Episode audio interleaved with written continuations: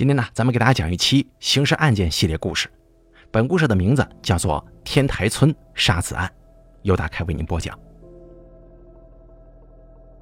二零零一年九月二十九号，浙江天台县滩岭乡派出所接到报案称，胡崇朝的长子胡明台在九月二十七号上午还是活蹦乱跳的，可是到了下午却忽然暴毙，他家人急忙想要掩埋尸体。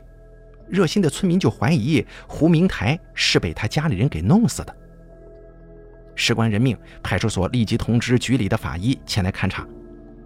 经过检验之后，发现胡明台前襟部分是湿的，有农药味经进一步检测确定，其死前的呕吐物中有甲胺磷成分。最终的结论是胡明台系中毒身亡。胡明台于两千年二月二十一号出生，事发的时候仅仅一岁半。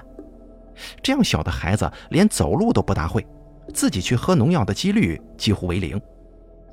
退一步来说，就算胡明台是一不小心碰到了农药，但是甲胺磷臭味极大，那别说小孩子了，就连大人想要用其自杀都难以下咽呢。胡明台又怎么可能把这玩意儿咽下去呢？所以警方认为此事很可能是一起刑事案件，胡明台是死于他杀的。那么凶手是谁？自然是他的家人嫌疑最大了。胡明台家里有爷爷胡银本、奶奶石梅、爸爸胡崇朝，还有妈妈石明霞。据邻居反映，案发的时候胡崇朝不在家，不具备作案时间。胡银本是在孙子胡明台中毒倒地抽搐的时候才回家的，也被排除了嫌疑。案发的时候家里只有石梅和石明霞，两个人的嫌疑陡然上升了。起初，警方怀疑凶手是石明霞，因为胡明台死前恰好喝下了妈妈喂给他的掺有感冒药的米汤，但化验结果显示，盛米汤的小碗里没有农药残留，石明霞的嫌疑暂时被排除了。那么这样一来，就只剩下奶奶石梅了。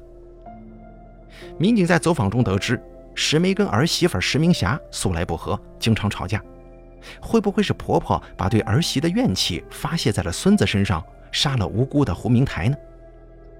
奇怪的是，面对警方的审问，石梅先一口否认，之后却又很快承认是自己毒死了孙子。可是他对于杀人的具体细节又支支吾吾的说不清楚，企图用言语搪塞过去。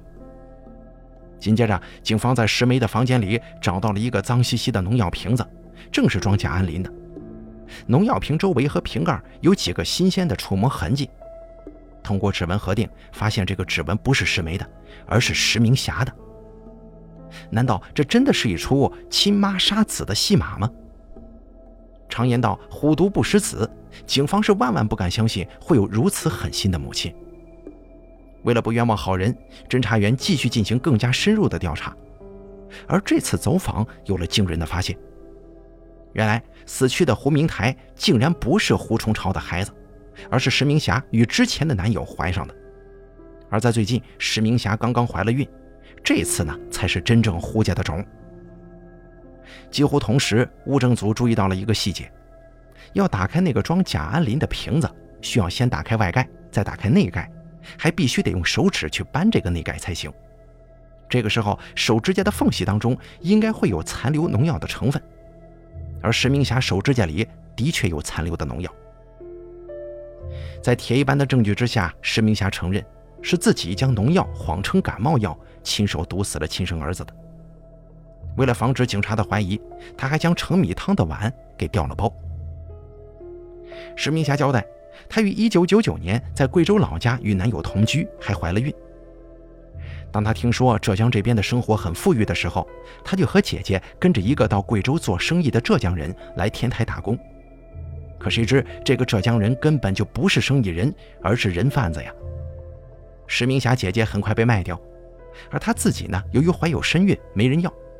最后人贩子丢下石明霞跑了，石明霞走投无路之下，求着村民胡崇朝收留她。胡崇朝家中十分穷，娶不起老婆。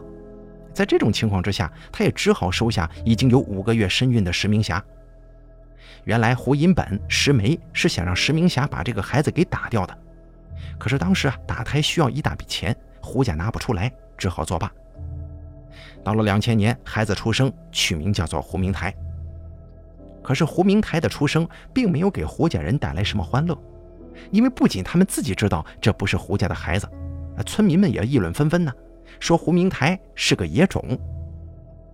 于是胡家一家人都不待见石明霞、胡明台母子。没过多久，石明霞又怀孕了，确定是胡冲朝的，所以胡家人都很高兴啊，对石明霞的态度也是大为改观。可是新的问题又来了。胡家实在是太穷了，根本就养不起两个孩子。起初的时候，胡家跟石明霞商量着，要不行就把胡明台给卖了。可村里信息闭塞，交通不便，根本找不到大买家，这个计划未能成型。之后，胡家跟石明霞再做了一个决定，那就是毒死胡明台。于是，二零零一年九月二十七号下午两点左右，石明霞亲手毒死了自己的儿子。案情进展到这里，石明霞似乎也是个可怜人。然而，当警方对石明霞的身份进行核实的时候，出现了惊天的逆转。石明霞非但不可怜，反而非常可恨，因为她之前那些经历都是假的。石明霞跟姐姐并不是什么被人贩子拐卖的受害者，他俩跟人贩子都是一伙的，目的是为了骗买媳妇人家的钱，也就是骗婚。胡明台也不是石明霞跟所谓的男友的小孩，而是他跟上次买媳妇的那个男人的小孩。当时他跟姐姐还有人贩子在上家骗到钱之后就逃走了，可谁知石明霞怀上了上个买家的小孩，于是乎就没人要了，只得找了个胡冲朝接盘。紧接着，为了自己在胡家的地位，石明霞又把胡明台给毒死了。面对审讯，石明霞低下了头，默认了这个事实。之后，他又供述说，他之所以没在生了孩子之后直接一走了之，而是千方百计顺着胡家人的意愿来，是想取得胡家经济大权呢。因为在长期的接触当中，石明霞发现胡家并不像表面看起来这么穷，公婆二人暗中存了几万块钱养老去，他打算把这笔钱拿到手之后再逃跑。至此，这起亲妈杀子案水落石出了。因为石明霞作案的时候怀有身孕，警方只好对其取保候审。几个月后，石明霞生下儿子胡真赏，由于要给孩子哺乳，石明霞再次取保候审。这样的待遇让石明霞看到了机会，为了逃避打击，石明霞偷偷地逃回了贵州老家，在那边迅速找了人家，怀孕生子，顺利地获得了第三次取保候审。不过接下来，警方没再给她怀孕的机会。最终，石明霞被判处无期徒刑。好了，咱们本期刑事案件就给大家讲到这儿了，感谢您的收听，咱们下期节目不见不散。